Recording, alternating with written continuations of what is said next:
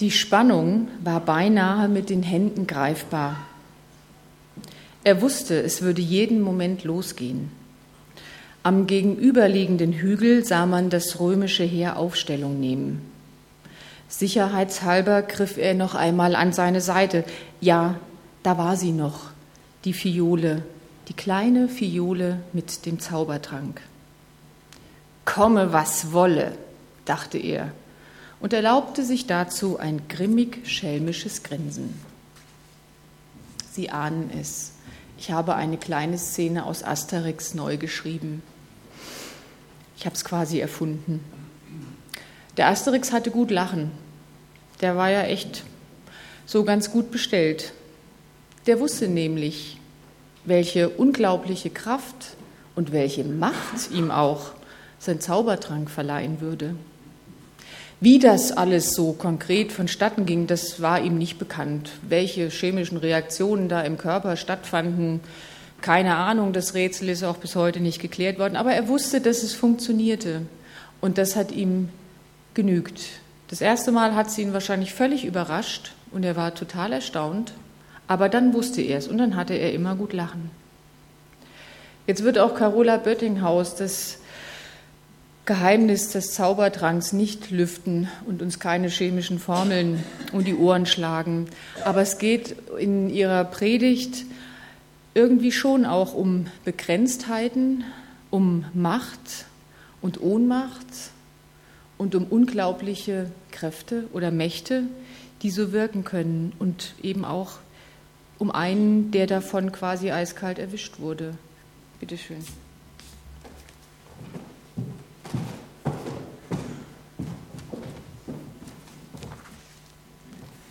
Ja, wir machen nicht beim Asterix weiter, sondern nachher dann in der Apostelgeschichte.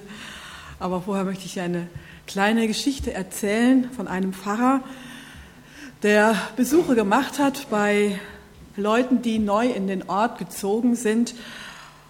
Es klingelt an der Tür und an der Sprechanlage fragt eine Männerstimme, bist du's mein Engel? Der Pfarrer antwortet schlagfertig, nein, aber ich komme von der gleichen Firma. Mal ehrlich, glauben Sie an Engel? Ich meine nicht die gelben Engel auf der Straße, die im Fall eines Autoschadens unterwegs sind und die helfen. Ich meine auch nicht die Engel, die man singen hört, wenn man sich ordentlich wehgetan hat. Gemeint sind Engel als Boten Gottes, die in seinem Auftrag handeln. Engel, äh, durch die Gott Menschen beschützt. Manche von uns kennen ja den Bibelvers aus Psalm 91. Er hat seinen Engeln befohlen, dass sie dich behüten auf allen deinen Wegen. Können wir das auch glauben? Oder sind das Worte wie aus einem Märchen, wie aus Kinder, wie aus Fantasiegeschichten? Ich lese uns einen Predigtext, wo auch ein Engel drin vorkommt, aus Apostelgeschichte 12, Vers 1 bis 11.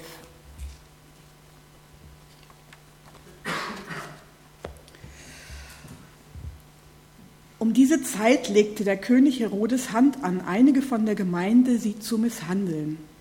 Er tötete aber Jakobus, den Bruder des Johannes, mit dem Schwert. Und als er sah, dass, er den, dass es den Juden gefiel, fuhr er fort und nahm auch Petrus gefangen. Es waren aber eben die Tage der ungesäuerten Brote.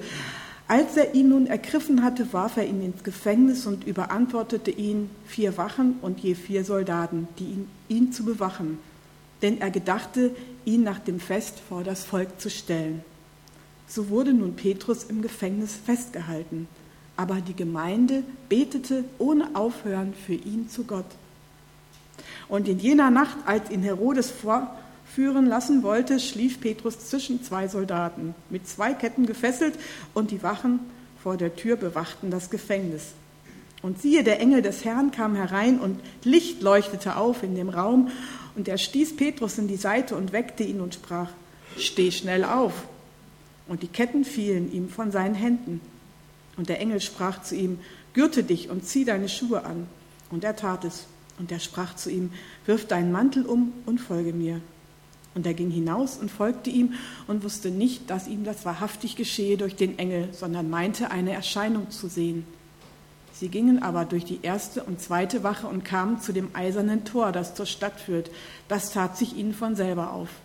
Und sie traten hinaus und gingen eine Straße weit, und alsbald verließ ihn der Engel. Und als Petrus zu sich gekommen war, sprach er, nun weiß ich wahrhaftig, dass der Herr seinen Engel gesandt und mich aus der Hand des Herodes errettet hat und von all dem und von allem, was das jüdische Volk erwartete. Mit Beten fängt alles an. Mit Beten fängt alles an. Petrus ist in Lebensgefahr. Viele Wunder hatte er in der Vergangenheit erlebt, die Ausgießung des Heiligen Geistes, Krankenheilungen und dass viele Menschen zum Glauben gekommen sind. Zuletzt hatte er noch den Heiden das Evangelium gebracht. Das passte jedoch vielen von diesen gesetzestreuen, frommen Juden nicht. König Herodes oder König Agrippa Erste, der Erste war der Enkel von dem Herodes, dem Großen, also der mit dem Kindermord in der Weihnachtsgeschichte. Und der war taktisch sehr geschickt. Er mühte es, er bemühte sich dem Kaiser, es dem Kaiser in Rom recht zu machen. Und genauso bemühte er sich auch innenpolitisch um ein gutes Verhältnis zur Partei der Pharisäer. Denen waren die Christen nämlich ein Dorn im Auge. Ihre gesetzestreue Frömmigkeit wurde durch die Christen, die die Kraft des Heiligen Geistes erfahren hatten, in Frage gestellt. Stephanus wurde gesteinigt und so begann die Christenverfolgung. Jakobus wurde als nächster getötet und jetzt war Petrus an der Reihe. Zunächst mal im Gefängnis sitzend, wartete er, bis die Tage der ungesäuerten Brote vorüber waren. Herodes respektierte die jüdischen Feste und hielt sich daran und dass in, in diesen Tagen also, also niemand verurteilt werden durfte. Und nach dem Fest würde er ihn vor das Volk stellen, den Paulus den Petrus, Entschuldigung, bei Petrus, genau. Und jetzt droht dem Petrus das Todesurteil. Nach dem Passafest soll er hingerichtet werden und keiner kann was dagegen tun. Die Christen sind hilflos. Der Macht des Königs Herodes sind sie nicht gewachsen. Doch diese Zeit der Verfolgung bewirkt in der Gemeinde in Jerusalem etwas ganz Besonderes. Die Christen versammeln sich zum Gebet. Sie wollen nicht im Klagen und nicht im Jammern stehen bleiben, sondern die wollen miteinander neue Hoffnung schöpfen. Und so hören sie nicht auf, Gott zu vertrauen. Und hier heißt es so schön in unserem Text, sie beteten Tag und Nacht ohne Aufhören zu Gott. Sie beteten Tag und Nacht ohne Aufhören zu Gott. Ihr Glaube war stärker als Angst und als Zweifel. Es hat mich sehr beeindruckt an dieser Geschichte, dass sie beteten ohne Aufhören zu Gott. Das heißt auch unter anderem, die Sache des Petrus ließ die Christen damals nicht kalt. Er war schließlich einer von ihnen. Er war ihr Gemeindeleiter, er war Heidenmissionar. Und für den wollten sie einstehen im Gebet, im Gebet vor Gott. Und sie vertrauten darauf, dass sich dann etwas zum Guten ändert. Eine ganz persönliche Frage, was gibt Ihnen Halt, wenn Sie oder wenn andere Menschen um Sie herum Schwierigkeiten haben, wenn Nöte hereinbrechen? Kann unser Glaube Belastungen aushalten, wenn wir nicht vorher das Beten eingeübt haben? Für die Christen damals war klar, mit Beten fängt alles an. Da dürfen und da können wir etwas von Gott erwarten. Für, für viele Menschen heißt es jedoch, beim Beten hört alles auf. Es hat ja keinen Zweck. es tut sich ja doch nichts. Ob unser Glaube manchmal deshalb so kraftlos ist, weil wir nicht mehr beten und damit nichts mehr von Gott erwarten? Vor einigen Jahren haben wir das Gegenbeispiel erlebt. Auch hier ging es um eine Gefangenschaft. Nicht im Kerker des König Herodes, sondern in der afghanischen Hauptstadt Kabul. Der 41-jährige Abdul Rahman musste sich vor dem obersten Gerichtshof des Landes wegen seiner Abkehr vom Islam verantworten. Und für seinen Übertritt zum Christentum drohte ihm nach islamischem Recht das Todesurteil. Und da gab es aber zu dieser Zeit die Evangelisation pro Christ. Viele haben davon gehört oder waren schon mal da, mancher kennt es nicht. Das ist eine Großevangelisation an mehreren Orten Deutschlands, die per Satellit übertragen wird und so alle zwei bis drei Jahre stattfindet. Nächsten Jahr ist wieder eine und diese war 2006 in München. Und bei dieser Evangelisation hat der Ulrich Pazzani mit 150.000 Besuchern in über 1200 Veranstaltungsorten für die Freilassung von diesem Abdul Rahman gebetet. Auch im Internet gab es zahlreiche Gebetsaufrufe verschiedener christlicher Werke und Kirchen.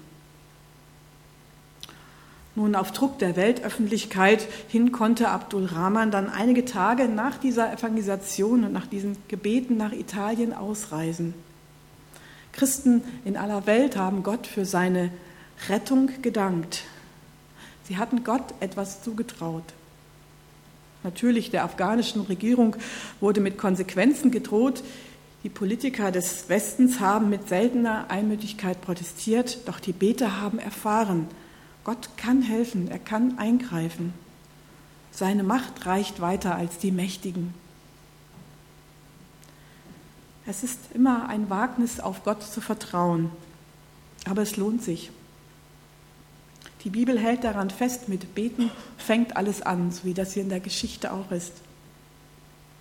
Und deshalb sollen wir auch beten, und zwar nicht nur für uns. Die Menschen hier in der Apostelgeschichte, die Gemeinde hat für Petrus gebetet. Und so dürfen wir auch für die Gemeindeleitung beten, für die Menschen im GLK, hier im Leitungskreis in Sindelfingen, für die Bezirksleitung, für die Hauptamtlichen, für alle die, die hier in der Gemeinde eine, eine Leitungsaufgabe haben in den verschiedenen Gruppen und Kreisen sind Menschen, die eine besondere Verantwortung haben und die auch schwer umkämpft sind. Umkämpft von Satan, der auch seine Hände mit im Spiel hat und der der Gemeinden zerstören will, der nicht will, dass Christen zusammenkommen, dass sie etwas, dass sie Gott loben und dass sie für Gott etwas erreichen, dass sie Menschen für den Glauben gewinnen. Der Widersacher Gottes ist auch mit auf dem Spiel. Mit Beten fängt alles an, besonders auch für Christen, die in vielen Ländern dieser Welt verfolgt werden, weil sie an Gott glauben. Zum Beispiel in Nordkorea, in Afghanistan, im Iran, im Irak, um nur einige Länder zu nennen. Die Organisation Open Doors gibt gutes Infomaterial dazu. Und in der Zeitschrift IDEA, da wird jedes, äh, jeden Monat ein Gefangener genannt, mit dem Hinweis um Unterstützung im Gebet. Mit Beten fängt alles an. Und wer betet, der darf auf Wunder hoffen. Wir haben da eine Verantwortung, auch für unsere Geschwister im Glauben zu beten und dürfen da Großes auch von Gott erwarten. Petrus hat zwei Wunder erlebt, während die Gemeinde betete. Das doppelte Wunder ist mein zweiter Punkt. Das erste Wunder besteht darin, dass Petrus schläft. Stellen wir uns einmal vor, Petrus hatte den sicheren Tod vor Augen. Wahrscheinlich würde er bald hingerichtet werden und er kann ruhig schlafen. Mitten im Gefängnis zwischen den vier Wachen schläft er tief und fest, fühlt er sich geborgen. Er kann schlafen, weil er weiß, ich bin in Gottes Hand. Und das ist schon ein besonderes Wunder in dieser Situation. Er muss nicht verzweifelt um sein Leben fürchten. Was auf ihn jetzt zukommen würde, das würde ihm nicht den Schlaf rauben. Und so vertraut Petrus dem Versprechen Gottes, siehe, ich bin bei euch alle Tage bis an der Weltende und das reicht aus. Diese Gewissheit ist ein sanftes Ruhekissen. Und Petrus schläft so fest, dass er das zweite Wunder fast verschläft. Der Engel muss ihm jetzt nämlich einen Rippenstoß geben. Petrus ist derart weggetreten, dass er alles für einen Traum hält. Und das, was da passiert, ist ja wirklich unbegreiflich. Die Ketten fallen wie von Zauberhand ab. Vier Wachposten sind mit einem Schlag blind und taub. Und dieses Eisentor, das verschlossen ist, das öffnet sich auf einmal von selbst. Also als ich das gelesen habe, ich kannte die Geschichte zwar, habe sie wieder gelesen, aber ich habe gedacht, das ist doch wirklich, klingt doch wie im Märchen, oder? Für viele ist solch ein Wunder eine Zumutung. Sie sagen, das kann ich nicht glauben.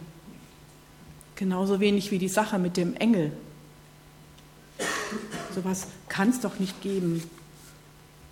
Der evangelische Theologe und Neutestamentler Gerd Heißen hat mal den Satz gesagt, Glaube erfolgt nicht gegen die Vernunft, sondern erkennt an, dass unsere Wirklichkeit, die eine andere ist als Gottes Wirklichkeit, dass unsere Wirklichkeit für Gottes Handeln offen ist. Glaube erfolgt nicht gegen die Vernunft, sondern erkennt an, dass unsere Wirklichkeit für Gottes Handeln offen ist. Das heißt, Gottes Größe, den wir gerade so gelobt haben mit unseren Liedern, Gottes Größe, seine Wirklichkeit übersteigt mein menschliches Denken. Sie sprengt meine engen Grenzen, die ich mir selbst gesagt habe, indem ich gemacht habe, indem ich sage, das kann nicht sein, unmöglich, das kann so nicht gehen. Ich habe eine CD von einem Jugendchor, ich gebe zu, sie ist schon etwas älter, aber aus meiner Heimat, so die Gegend Nordrhein-Westfalen, Christians at Work, und die haben ein Lied gesungen, das heißt, du bist nicht zu begreifen und doch so greifbar nah, ich kann dich nicht erklären, doch du machst dich mir klar. Du bist nicht zu begreifen und doch so greifbar nah. Damit sprechen sie Gott an, es ist ein Gebet an Gott. Ich kann dich nicht erklären, doch du machst dich mir klar.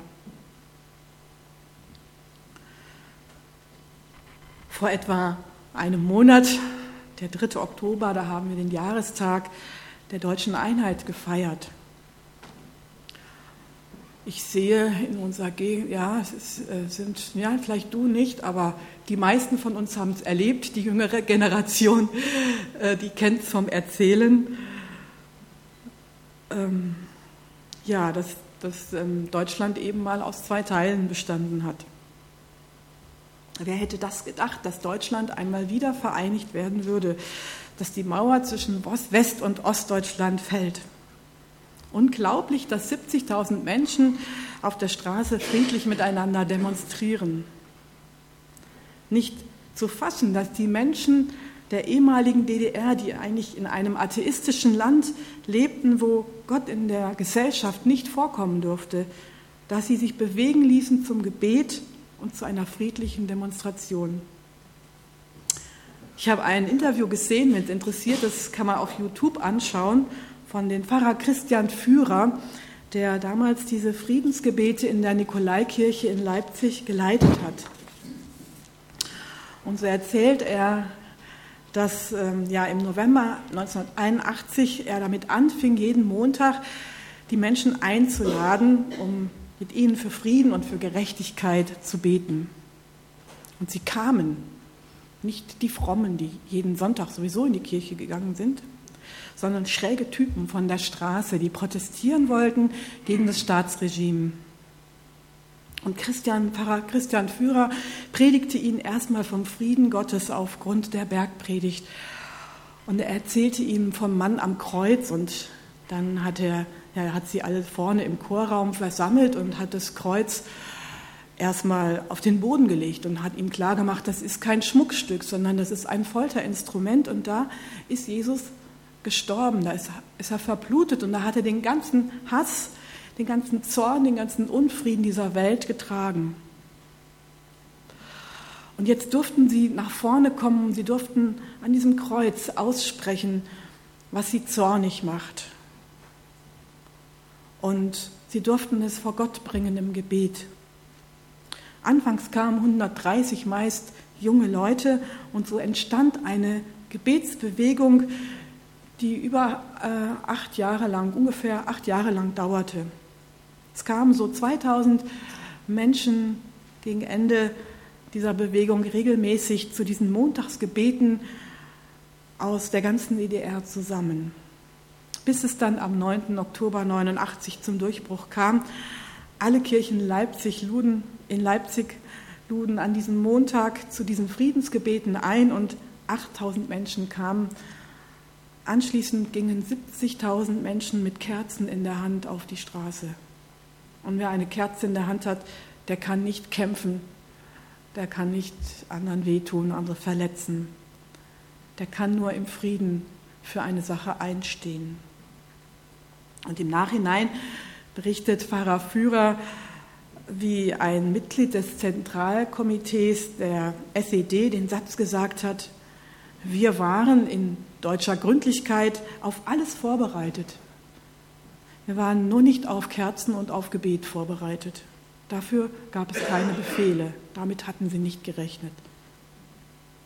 Ich hatte natürlich Angst vor der Stasi, so erzählte es jener Pfarrer, und im Nachhinein habe er erfahren, dass 28 Stasi-Leute gegen ihn eingesetzt waren. Der Glaube und das Gebet habe ihm in dieser Zeit sehr geholfen und das Wissen, dass der Kirchengemeinderat hinter ihm stand. So hat Pfarrer Führer und mit ihm wir alle und viele Menschen um ihn herum diese Macht Gottes erlebt. Drittens, mit unserer Macht ist nichts getan. Unserer Macht ist nichts getan. So hat es Luther in dem bekannten Reformationslied Eine feste Burg ist unser Gott gedichtet. Heute werden in, oder wurde in den Kirchen, evangelischen Kirchen das Reformationsfest gefeiert Martin Luther war sicherlich nicht so zum Feiern zumute, als er die 95 Thesen an die Kirchentür zu Wittenberg schlug. Es gehörte Mut dazu, gegen die damalige Lehre der Kirche aufzustehen. Man könne sich die Seligkeit durch Ablassbriefe erkaufen. Aber von seinem Lied Eine feste Burg ist unser Gott ging eine Kraft aus. Der Wille, Christus und seinem Wort treu zu bleiben, auch gegen äußeren Druck. Auch wenn das Bekenntnis zu Christus Verfolgung und Tod bedeuten kann. Über Luther wurde die Reichsacht verhängt und jeder hätte ihn ohne Strafe töten können. Dieses Lied hat kein selbstbewusster und siegreicher Reformator geschrieben, sondern ein gebeugter und ein angefochtener Mann. Gott ist unsere Zuversicht und Stärke, eine Hilfe in den großen Nöten, die uns getroffen haben, heißt es im Psalm 46. Und diesen Psalm nahm Luther sich zu Herzen, als er dieses Lied Ein feste Burg ist unser Gott schrieb. Mit unserer Macht ist nichts getan. Martin Luther hatte es nicht in der Hand, was aus seinen 95 Thesen wird. Doch sein Reformationsgedanke allein aus Gnade setzte sich durch und auf wunderbare Weise entkam er der Verfolgung und fand Unterschlupf auf der Wartburg. Es gibt Dinge, die haben wir eben nicht mehr in der Hand. Wir können viel tun, aber es gibt Dinge, da muss ein größerer her. Mit unserer Macht ist nichts getan. Das könnte auch über unserer Wundergeschichte in der Bibel stehen. Und so sehen wir einen Petrus, der nicht begreift, wie ihm überhaupt geschieht. Erst ganz zum Schluss blickt er durch und erkennt, Mensch, da hat ja Gott seinen Engel geschickt, um mich zu retten.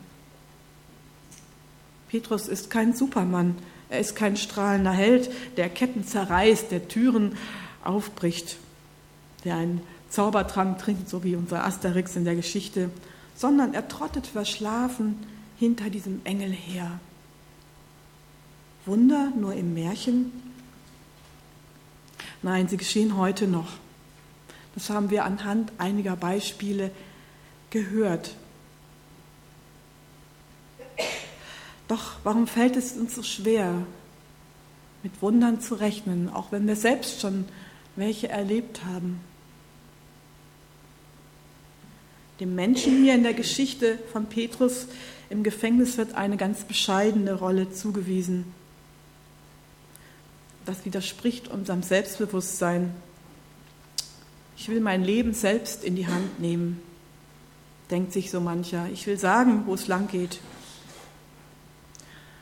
Wer mit Gott rechnet, dem werden Grenzen gesetzt. Da kann ich mich nicht mehr selbst zum Maßstab aller Dinge machen. Der Gedanke, dass da einer in mein Leben eingreift, ist mir unangenehm. Ich will es selber machen, ich will es selber im Griff haben. Und überhaupt, ich will Sicherheiten haben. Vielleicht hat manch einer auch Angst vor einer Enttäuschung. Was ist, wenn ich mit Gott rechne, wenn ich auf seine Hilfe zähle und es passiert nichts? Bin ich da nicht schlechter dran, als wenn ich mich nur auf mich selber verlasse? Ich möchte nicht auf Engel, ich will nicht auf Wunder angewiesen sein. So flüchtet manch einer sich in ein Weltbild unter dem Motto, ich glaube nur, was ich sehe. Und dabei wird Gott ganz schnell ausgeklammert. Wir haben keinen Platz mehr für ihn in unserem Denken. Und manch einer wünscht sich ganz heimlich das Gegenteil, dass es einen Gott gibt, dem ich vertrauen kann dass er Himmel und Erde und dass er mich in seiner Hand hält, dass er mich beschützt, dass er mich bewahrt in Krankheit und Not. Darf ich mal so persönlich fragen, wo erleben Sie, mit unserer Macht ist nichts getan? Wo stehen Sie im übertragenen Sinn vor Mauern und verschlossenen Türen? Es kann im ganz persönlichen Bereich sein. Es kann in der Verwandtschaft sein, in der Familie, im Bekanntenkreis, durch andere Menschen, Schicksale um uns herum. Das kann aber auch in der eigenen Gemeinde sein. Strukturen, manches, was sich eingespielt hat. Man denkt, da tut sich nichts. Da das sind wie Mauern, da, da, da bewegt sich nichts. Das ist unmöglich, dass da was vorwärts geht. Und dann kommt ganz schnell der Gedanke, unmöglich, das kann überhaupt nicht gehen. Obwohl wir es eigentlich gerne anders hätten oder wo wir vielleicht auch denken, Gott hat da eigentlich was ganz anderes im Sinn, er hat da noch was anderes vor. Was also hindert sie daran, die Hände zu falten und zu beten? Und dann mit geöffneten Augen in den Dingen des Alltags, im Gemeindegeschehen oder was auch immer uns gerade bewegt, dass wir darin Gottes Wirken sehen, was Gott schon getan hat und dann fröhlich damit rechnen, dass er weiterhin auch am Werk ist. Nicht jedem von uns wird Gott einen Engel in strahlendem Lichtglanz schicken, und nicht immer wird die Hilfe so postwendend erfolgen wie damals bei Petrus. Manchmal braucht es seine Zeit, bis Gott handelt. Doch eines ist sicher, Gott wird unser Vertrauen nicht enttäuschen. Gott wird ihr Vertrauen nicht enttäuschen. Wo wir durch unser Gebet anfangen, ihm unser Herz zu öffnen, da werden wir seine Hilfe erleben. Auch wenn Gott nicht alle unsere Wünsche erfüllt, es ist seine Liebe, die uns führt und die Gutes mit uns im Sinn hat. Er hat seinen Engeln befohlen, dass sie dich behüten auf allen deinen Wegen. Diese wunderbare Befreiung des Petrus will uns zur Hoffnung ermutigen. Gott weiß immer Wege und Möglichkeiten, wo ich nicht weiter weiß und er möchte gebeten sein. Tun wir es doch als Gemeinde, tun es der Gemeinde in Jerusalem nach und beten wir alleine, zu zweit, zu dritt, in verschiedenen Kreisen für unsere scheinbaren Unmöglichkeiten. Ich schließe mit dem Liedvers von Martin Luther mit Unserer Macht ist nichts getan, wir sind gar bald verloren, es streit für uns. Der rechte Mann, den Gott hat selbst erkoren, fragst du, wer er ist? Er heißt Jesus Christ, der Herr Zebaoth, und ist kein anderer Gott. Das Feld muss er behalten. Amen. Ich bete noch mit uns.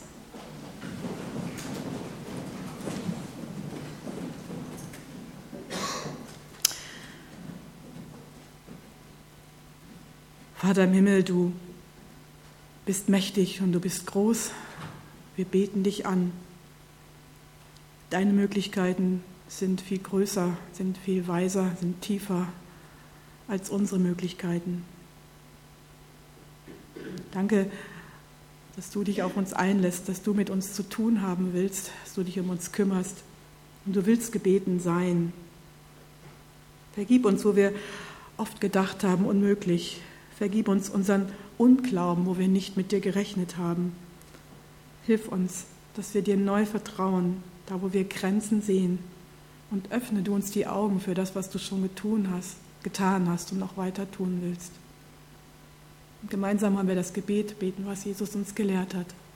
Vater unser im Himmel, geheiligt werde dein Name, dein Reich komme, dein Wille geschehe im Himmel so auf Erden.